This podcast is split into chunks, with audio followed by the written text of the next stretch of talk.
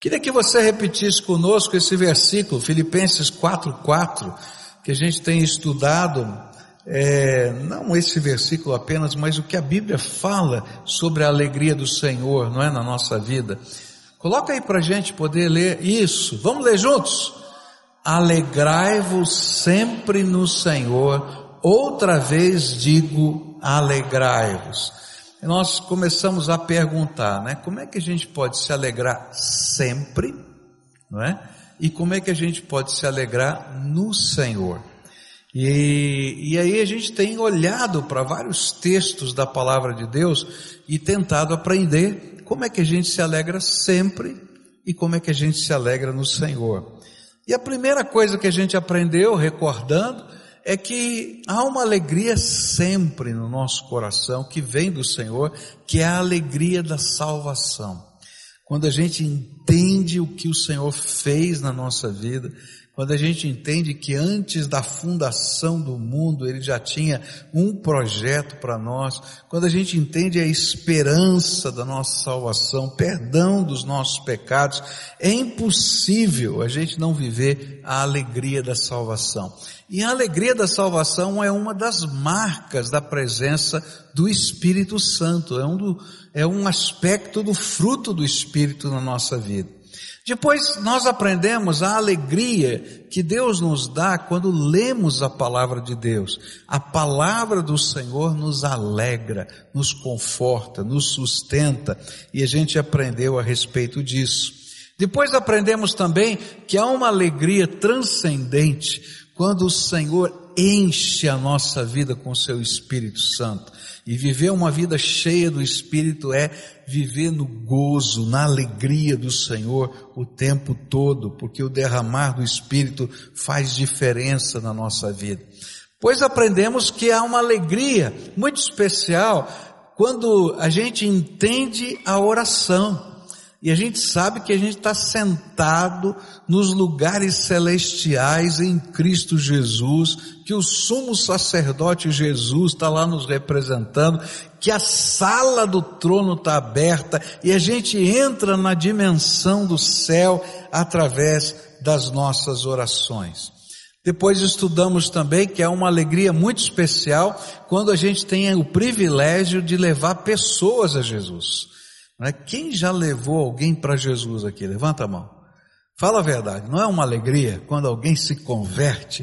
Ontem eu estava lá nos Gideões e um irmão chorando falou para mim que saiu de casa, um irmão que está viajando, né?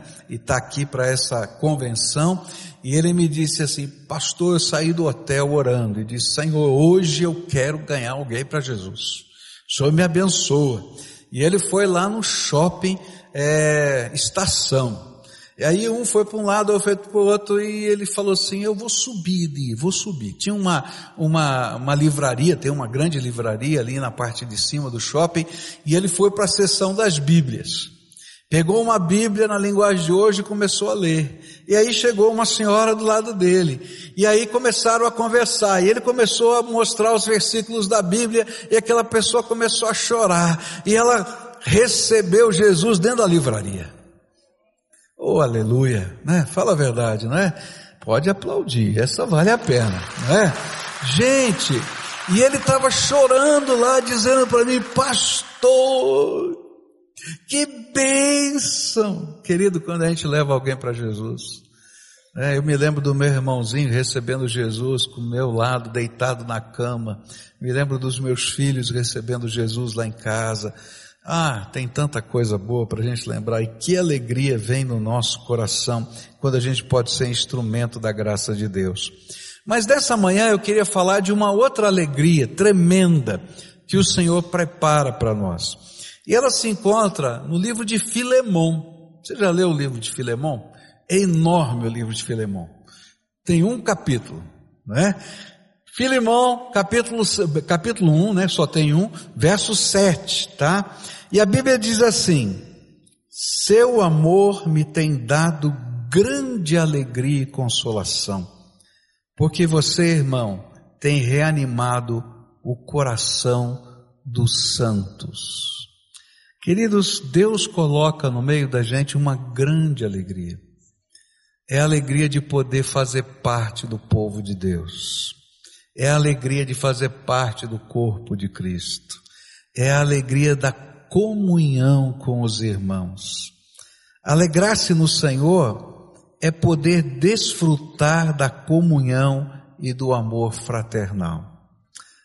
Eu queria dizer que tem muita gente que, que segue a Jesus através do rádio, da televisão, agora tem 19 emissoras de rádio falando, transmitindo esse culto, tem a televisão transmitindo esse culto, tem a internet transmitindo esse culto.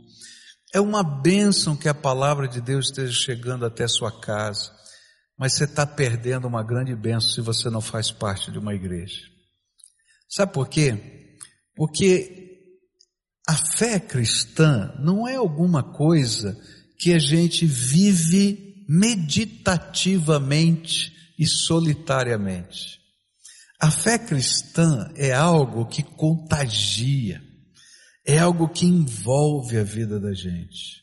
E na medida em que a gente tem comunhão uns com os outros, Deus nos abençoa. É interessante que alguns até frequentam o culto, mas não aprenderam a ter comunhão. Entram e saem da igreja, mas não conhece ninguém. Você conhece? O povo que está do teu lado? Você tem pessoas aqui que você tem comunhão. Nós somos uma grande igreja. Hoje nós passamos de 9.500 membros, não é? E se você não fizer parte de uma célula, se você não fizer parte de um ministério, você vai entrar e vai sair da igreja, não vai ter comunhão com ninguém. E vai perder uma grande bênção. Por quê? Porque nós somos a família de Deus. A palavra de Deus está dizendo que Paulo, esse servo do Senhor, que estava na cadeia, ele estava sendo abençoado por irmãos e esses irmãos, porque estavam cuidando dele na cadeia, eram alegria e consolação na vida dele, porque Deus estava usando-os como anjos do Senhor para abençoarem a sua vida. Sabe por que é alegria a gente ter comunhão? Porque a gente aprende a celebrar as coisas de Deus juntos. E cada vez que a gente aprende a celebrar as coisas de Deus, a gente vai sentir alegria. Eu me lembro quando era garoto, não é? E chegavam assim as festas, né? Natal, Páscoa, essas coisas assim.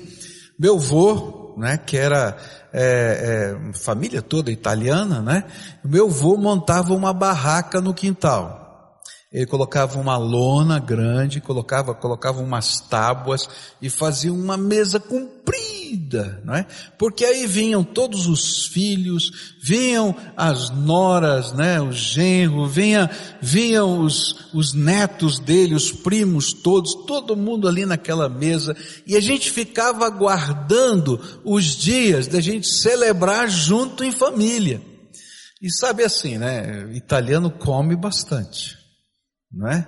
E não sai da mesa, depois que comeu, não é? Continua na mesa. E aí a gente cantava, e aí a gente tinha jogos de mesa, e a gente passava o dia, ninguém queria dormir, e a gente celebrava a família. Queridos, quando nós estamos junto com os nossos irmãos, nós celebramos a família de Deus. Uns compartilham com os outros o que Deus está fazendo, outros choram conosco. É tão gostoso porque Paulo estava na cadeia e a bênção do Senhor estava vindo através de irmãos. Já faz algum tempinho que eu não consigo ir na nossa célula, na minha célula, né? Porque, por causa da doença da Cleusa. Mas a nossa célula estava reunida, de repente eu recebo um telefonema. E aí, esse irmão disse assim, olha, nós estamos assando uma carninha aí, você está afim de comer? Falei, claro, não é? Então eu vou levar aí uma perninha de cordeiro para você. E aí ele saiu lá da célula para levar uma perninha de cordeiro para a gente comer lá em casa. Você está entendendo? Aquela perninha de cordeiro tinha um gosto até mais gostoso. Não é porque estava a lembrança, estava a oração, estava o carinho, estava a atenção. Fazer parte da família de Deus é algo tremendo, mas precisa ter comunhão, senão a gente não desfruta a família. Quantos aqui não fazem parte de grupo familiar de célula nenhuma? Levanta a mão aqui. Pecador. Tem que fazer parte. Você vai dizer, ah, pastor, não tenho tempo. Eu arrumo uma célula para você. Olha, se vocês trabalham e estudam, eu tenho a célula perfeita. Sexta-feira, 11 horas da noite. Pode ficar tranquilo que você chega. Não é? Ah, mas não pode, então eu tenho no sábado, tenho no domingo. Porque a gente precisa ter comunhão uns com os outros. É a alegria de Deus na nossa vida. A gente está perdendo a bênção. Mas a alegria não se dá só nessa comunhão, que a gente convive junto, que a gente ora junto, que a gente estuda a palavra de Deus junto. Mas a alegria também se dá na comunhão do servir. E aí são os ministérios. A gente tem que estar envolvido na obra de Deus e nos ministérios. E querido, quando a gente está junto no ministério, a gente fica tão feliz de ver o que Deus está fazendo. Quantos aqui não fazem parte de um ministério? Levanta a mão. Pecador duas vezes. Porque é uma bênção a gente usar os dons e os talentos, não apenas pelo exercício dos dons, mas por causa da comunhão que a gente vive. Como a gente espera aquele dia de encontro, como a gente espera aquele dia de serviço, porque é a alegria de Deus que enche o nosso coração e nós nos sentimos servos úteis no reino de Deus. É por isso que o salmista disse no Salmo 122, alegrei-me quando me disseram, vamos à casa do Senhor. Paulo afirmou também que essa alegria era a consolação de Deus. Quantas vezes você já chegou abatido, triste, ansioso, verdadeiramente quebrado, e Deus usou os seus irmãos como instrumento de cura e consolação? Que coisa tremenda! Eu me lembro quando o pastor Marcílio faleceu, um amigo muito querido, líder aqui na nossa igreja na área da música. E eu me senti muito triste. E eu não conseguia lidar com a tristeza. E a igreja toda percebeu que eu estava triste. E eu achei tão tremendo quando um dia eu recebi uma visita de, do grupo de intercessão da nossa igreja. E eles foram no meu gabinete e disseram, pastor, nós viemos aqui orar por causa da sua tristeza. E aí me ungiram com óleo e oraram por mim. E queridos, que coisa tremenda, porque naquele mesmo dia aquela tristeza foi embora. Deus usa pessoas na vida da gente. Ele toca a nossa vida com gente. Ele usa como instrumentos da sua graça. E quando a gente não tem comunhão com o povo de Deus, a gente perde uma grande bênção. E é uma grande tentação hoje Satanás fazer acreditar a gente que a vida cristã é algo particular. Mas na verdade, a vida cristã, apesar de ser uma fé que nasce no nosso coração, é algo que a gente vive na comunidade do povo de Deus. Se você ainda não é membro de uma igreja, querido, por favor, procura a tua igreja, faça parte da comunhão. Tem alguém que mentoreie a sua vida, que acompanhe você, que ore por você, mas ao mesmo tempo ore por pessoas, cuide de pessoas. Gente, isso é uma benção. E que alegria traz ao nosso coração. Porque o socorro de Deus vem e vem na hora certa. Quantas vezes eu já recebi socorros de Deus na hora certa? Hoje, essa semana, minha esposa tirou a foto de uma, de uma, um veículozinho que ela tem lá para andar dentro de casa. Né? Não é cadeira de roda, mas é algo parecido que ela pode se locomover. E eu me lembro que no começo desse ano, quando ela não conseguia mais andar, a gente estava pensando, bom, a gente tem que comprar um negócio desse, mas o bicho é caro. O negócio é caro. E a gente estava orando. E aí, quando eu chego no meu gabinete de uns dias de férias que nós tínhamos tirado, tinha um irmão que nem é membro dessa igreja, mas é irmão em Cristo, que tinha passado por aqui e deixado um cheque. Falou assim, eu senti no meu coração que o pastor precisa desse valor. E era o valor para a gente comprar aquela cadeira especial dela. Deus usa gente, Deus usa pessoas na vida da gente. Eu poderia contar para você inúmeras vezes, desde a minha adolescência, quando Deus usou pessoas diferentes nessa santa comunhão espiritual. E poderia dizer de vezes que Deus usou a minha vida em vários aspectos diferentes. E em qualquer dessas circunstâncias, a alegria do Senhor se torna a nossa força. Para de viver solitário.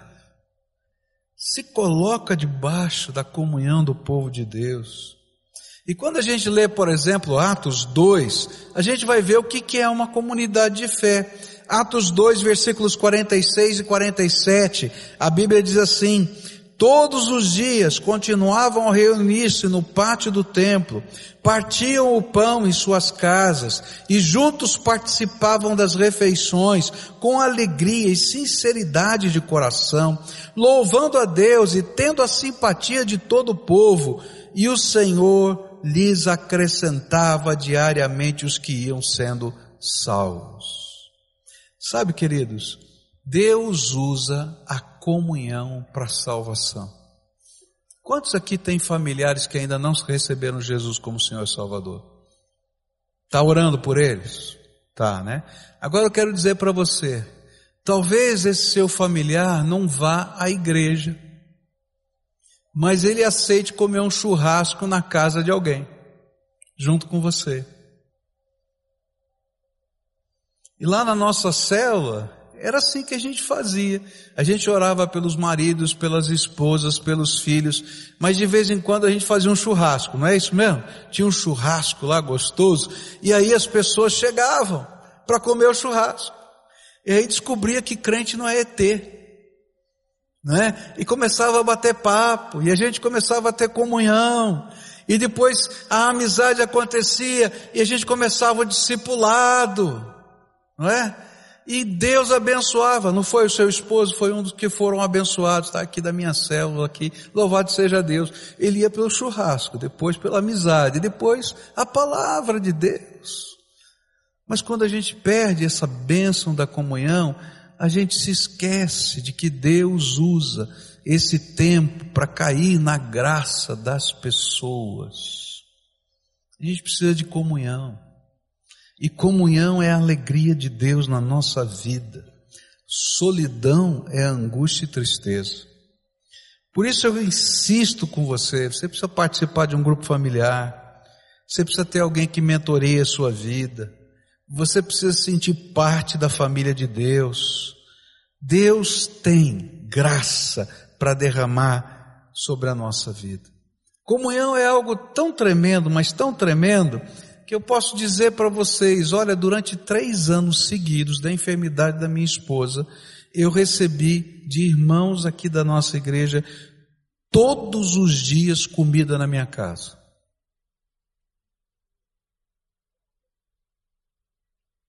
Eu acho que nem na tua família ia acontecer isso. Fala a verdade. Mas esse é o povo de Deus. Esse é o povo de Deus. Deus trabalha. Deus vai ministrando na vida da gente. Deus vai usando um, vai usando o outro, vai fazendo coisas diferentes e a graça de Deus se manifesta no nosso dia a dia e a gente vai se alegrando no Senhor. Como, comunhão é um negócio tão gostoso, tão gostoso, que outro dia eu tive que fazer uma viagemzinha a Londrina, tinha que fazer um bate-volta, sabe? Vai, resolve o problema e volta. Dá quase mil quilômetros essa brincadeira, não é? E não teve um irmão aqui da igreja, está lá no som, que foi lá só para ir comigo dirigindo, para não precisar dirigir mil quilômetros. Isso é comunhão, irmãos. É povo de Deus.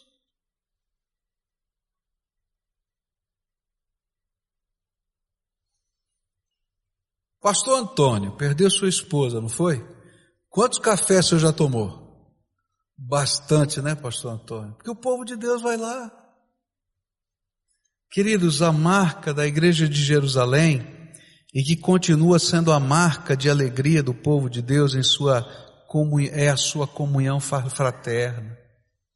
Não dá para você viver um cristianismo solitário. Se você só participa do culto, você vai entrar e vai sair. E talvez você vai dizer assim, essa igreja é fria. Não é porque está em Curitiba, não, porque você não consegue ter comunhão. Mas se você começa a participar ou de um ministério, ou de um grupo pequeno, ou dos dois, você vai sentir a alegria de Deus em fazer parte do povo dele nessa terra. Porque aí a gente começa a ver a obra de Deus acontecendo pertinho da gente. A gente é fortalecido e fortalece. Se você ainda não é membro da igreja, tem muita gente que frequenta a igreja. Eu queria desafiar você a fazer parte do povo de Deus, a se tornar membro da igreja, porque isso é bênção do Senhor. A igreja não é invenção humana. A igreja foi um presente do Senhor para nós. Eu não estou falando de igreja instituição, porque onde tem homem tem defeito. Essa igreja tem 50 mil defeitos. Tá? Pode ter certeza disso. Eu garanto para você que tem. Mas sabe, tem uma coisa?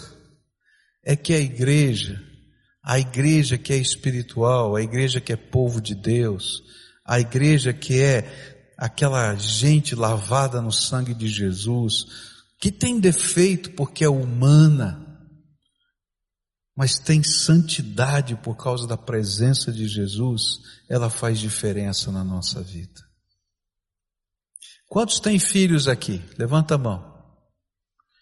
Queridos, se os seus filhos não estiverem os melhores amigos dentro da casa de Deus, quando chegar o momento da adolescência, eles vão embora. Sabe por quê? Porque na adolescência a gente segue, a gente precisa de independência, a gente segue o grupo da gente. E se o grupo estiver lá fora, eles vão seguir esse grupo. Por isso que a gente insiste para vocês, pais, trazerem os seus filhos adolescentes na sexta-feira, deixarem eles ir no retiro, nas viagens missionárias. Por quê? Porque eles vão aprender a ter comunhão. E essa é uma santa comunhão que não para. Né? O meu filho e o Júlio, que está aqui, são amigos desde a adolescência, né, Júlio? Ele morou um tempo lá em Joinville, foi em Joinville? E de repente ele chegava aqui em Curitiba e dizia assim para meu filho: Vou dormir na sua casa. E ia direto para lá. E que festa era quando ele ia dormir lá. Agora voltou.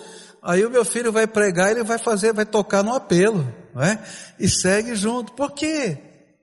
É família de Deus. É família de Deus. Não perde a bênção, não. Não perde essa benção. Se envolve naquilo que Deus tem para a tua vida. E eu tenho certeza que a alegria do Senhor vai ser força, consolação e graça. Queria terminar olhando para um segundo aspecto que de alegria hoje. É a alegria de exercer misericórdia. Romanos 12, 8 diz assim: se é dar ânimo, que assim faça. Se é contribuir, que contribua generosamente. Se é exercer liderança, que exerça com zelo. Se é mostrar misericórdia, que o faça com alegria. E Atos 20, verso 35. Em tudo tenho mostrado a vocês que é trabalhando assim que podemos ajudar os necessitados. Lembrem das palavras do Senhor Jesus. É mais feliz quem dá do que quem recebe. Há uma outra alegria que Jesus gostaria que aprendêssemos a desfrutar. A alegria de ajudar pessoas. Na Bíblia, ela é chamada de alegria de exercer a misericórdia.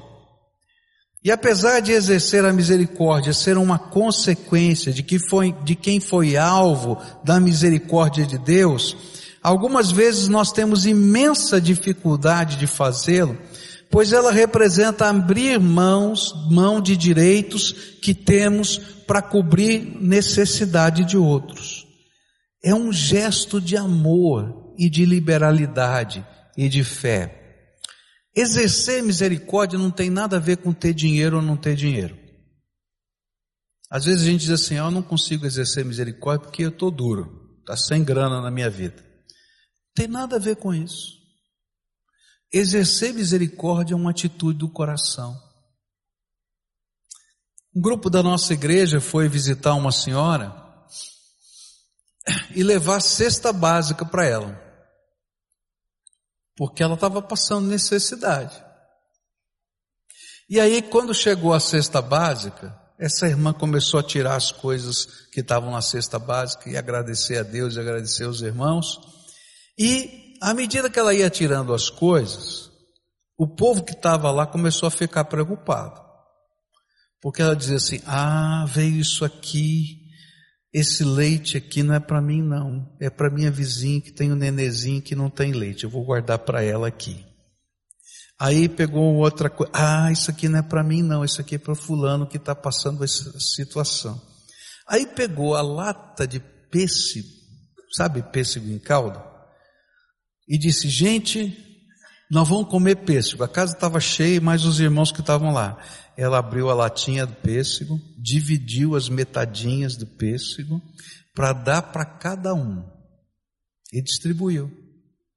Os irmãos ficaram tão impactados, mas tão impactados, que eles tinham mais quatro cestas no carro. E eles disseram assim: outro dia a gente distribui as outras quatro, porque essa mulher aqui vai fazer muito mais do que a gente com essas quatro. E colocaram as quatro na mão dela. E essa é uma bênção, porque quando a gente aprende a exercer misericórdia, Deus nos faz ser alcançados pela misericórdia. Meses depois, a casinha dela de madeira pegou fogo. E ela perdeu tudo, tudo, tudo. E aqueles irmãos que levaram a cesta e outros trinta e tantos aqui da igreja foram lá e construíram a casinha dela, de alvenaria bonita, nós levantamos a oferta aqui fizemos. E está lá. Sabe por quê? Porque quando a gente tem um coração misericordioso, a misericórdia nos segue todos os dias da nossa vida. Não é isso que diz o salmista? E a misericórdia nos segue todos os dias da nossa vida. Misericórdia não tem nada a ver com grana, misericórdia tem a ver com coração, coração misericordioso coração que está disposto a abençoar, coração que está disposto a amar. Isso foi o que Jesus ensinou na parábola do bom samaritano. Ele ensinou sobre misericórdia. Os religiosos passaram e não tinham misericórdia. O samaritano passou e era cheio de misericórdia. Essa, esse foi o ensino de Jesus na parábola do devedor incompassivo. Lembra aquele homem que devia dinheiro, não é? E ele então foi apresentar-se diante do Senhor para que ele tinha dinheiro, que ele devia dinheiro, e o homem disse assim: Olha, vou te perdoar, você tem filhos, tem um monte de problemas, está tudo bem, está perdoado. E quando ele sai, ele vê o danado que devia dinheiro para ele também. Mas vamos falar a verdade, você já teve alguém devendo dinheiro para você? É ruim, não é? Dá vontade de bater. É verdade. Mas o misericordioso, ele vai olhar com outros olhos. E aquele homem não foi capaz de exercer misericórdia com o que ele devia. E isso chegou até o Senhor dele. E o Senhor dele disse assim: Olha, eu usei de misericórdia com você, será que você não pode usar de misericórdia com os outros? Agora, nessa parábola, Jesus estava ensinando uma lição. Quem foi a pessoa que mais usou de misericórdia com você? Não foi o Deus Todo-Poderoso? que desceu do céu, se fez carne, habitou entre nós, tomou o nosso lugar na cruz, desceu ao Hades, tirou das mãos de Satanás as chaves da morte e do inferno, para que você pudesse ter vida eterna. Ele diz assim: se eu usei de misericórdia com você, será que você não pode usar de misericórdia com o outro? Mas a Bíblia vai dizer que quando a gente usa de misericórdia com as pessoas, há uma grande alegria que enche o nosso coração. Eu não estou falando de dar esmola, não. Porque dar esmola, às vezes a gente faz até para não ter dor de cabeça. Mas é cuidar. Cuidar de alguém. É investir na vida de pessoas, sem esperar nada em troca, como fez aquele bom samaritano. é perdoar alguém cuja ofensa gerou sofrimento e grande prejuízo na sua vida, como aquele devedor incompassivo. Teve alguém já que te ofendeu muito? Dói, né? Ser misericordioso é perdoar é abrir mão do direito de fazer o outro sofrer. E a grande lição é que toda vez que exercemos a misericórdia, por mais custoso que seja, isso nos trará imensa alegria. Sabe por quê? Porque, em primeiro lugar, nós imitamos o Senhor. E toda vez que você estiver imitando o Senhor, Ele vai derramar da sua alegria sobre você. E essa alegria de Deus vai encher o seu coração. Outra razão é porque a pessoa que foi abençoada se alegrará. E a alegria dela vai contagiar o nosso coração o olho brilhando, o prazer, a festa, ela é contagiante, enche a nossa alma. Paulo diz que uma das razões porque a alegria do Senhor vai encher o nosso coração quando exercemos misericórdia é porque as pessoas vão louvar a Deus e isto encherá o nosso coração de alegria. Eu não sei se você lembra, você conhece essa história, eu não sei se ela é verdadeira ou se ela é uma anedota, mas diz que um cidadão, não é, que é, não temia Deus, que professava até uma fé que era movida por demônios, e ele foi então levar um botijão de gás para uma senhora crente.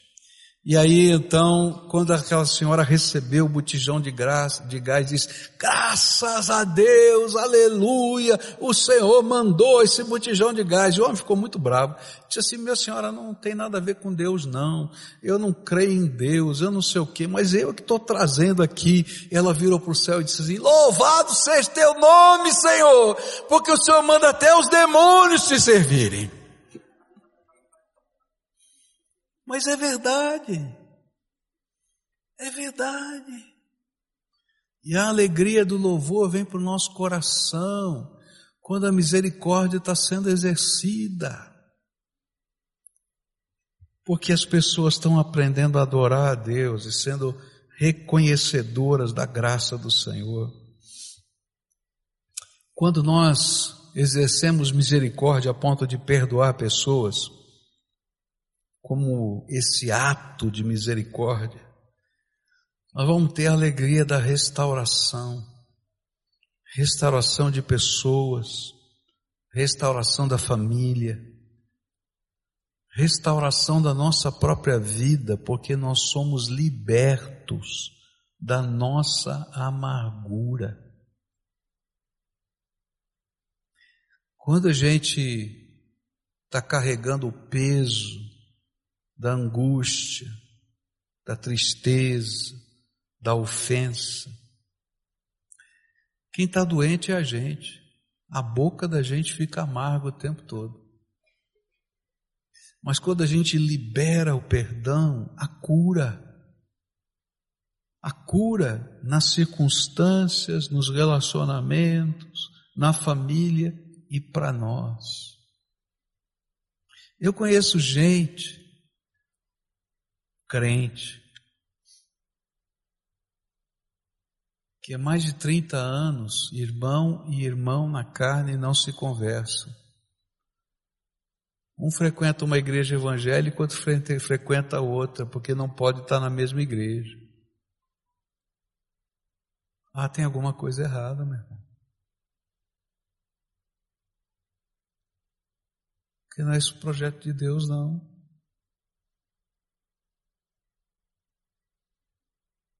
O exercício da misericórdia gera uma reação em cadeia de misericórdia. A gente vai ensinando os nossos filhos, a gente vai ensinando a nossa família a ter um coração dadivoso. Quando a gente começou a ensinar misericórdia para o nosso filho, toma cuidado que isso vai acontecer com você também, tá? A gente começou a ensinar misericórdia para o nosso filho e a gente ensinou liberalidade para o nosso filho. Esse é um, um princípio da nossa casa, viver esses valores. Nosso filho aprendeu. Eu tinha acabado de comprar, ele era adolescente, um, um como é que chama? Uma jaqueta de frio para ele. Não deu para pagar à vista, eu paguei em três vezes. Um belo dia eu vejo ele chegar sem a jaqueta em casa. E eu olhei para ele e falei, filho, onde é que está a sua jaqueta? Você esqueceu? Eu falei, não, pai. O que, é que você fez com ela? Eu dei para um que estava passando frio. Eu falei, filho, não é paguei ainda. É, pai, mas o senhor não me ensinou? Passou uns tempos, eu vejo meu filho saindo de casa com a televisão dele nas costas. Disse, filho, o que você vai fazer? Depois eu explico, pai. Nunca mais voltou aquela televisão. Ele fez isso com o carro dele. Sabe, queridos, nem por isso ele perdeu alguma coisa, porque a misericórdia nos abençoa. E se você precisava ver a alegria com que ele voltava para casa, por exercer misericórdia, e a alegria das pessoas que eram alvo da misericórdia. Comunhão e misericórdia andam juntos. Eu preciso me relacionar com pessoas e vê-las como alvo do amor de Deus. Aí eu me lembro da misericórdia que Jesus teve comigo. E eu começo a exercer misericórdia para com outros, desinteressadamente. E sabe, apesar de ser desinteressadamente, a Bíblia diz que Deus recompensa. É tão sério isso que a Bíblia diz que se você der um copo d'água, está entendendo? Você vai receber o galardão daquele que recebeu o copo d'água. Ele diz assim: se você der um copo d'água para um profeta que está exercendo o ministério profético, eu vou te dar o mesmo galardão que eu vou dar para o profeta. Sabe por quê? O prêmio de Deus não tem a ver com os preceitos humanos de sucesso, mas tem a ver com a obediência e o prazer de fazer a obra de Deus. Se você deu aquele copo d'água com alegria, pode ter certeza que o Senhor vai lhe dar graça sobre a tua vida. Eu me lembro do Paulo Davi, na primeira viagem que ele foi para a África, e ele pregou lá, lá e lá, o culto na África é longo, pregou várias vezes, e chegou uma senhora, muito simples, muito simples, e deu para ele uma garrafinha de Coca-Cola.